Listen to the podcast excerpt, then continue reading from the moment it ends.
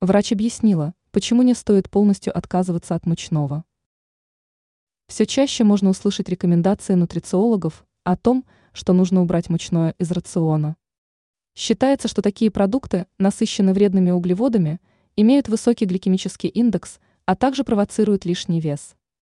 Специалист по питанию Екатерина Кузина разъяснила, почему не нужно полностью отказываться от мучного. Подробнее об этом пишет издание АИФ. Диетолог рассказала, что в хлебе много витаминов и полезных элементов, которые положительно сказываются на работе кишечника, сердечно-сосудистой и нервной систем. В сутки можно съедать до 25 граммов продукта. В этом случае нужно помнить, что лучше отказаться от пышных булок и круассанов. Белый хлеб можно употреблять в подсушенном виде, но в том случае, если нет воспаления в ЖКТ. Желательно выбирать хлеб из ржаной муки. Допустимо включать в рацион хлебобулочные изделия из муки грубого помола или хлебцы. Но лучше всего научиться печь хлеб самостоятельно.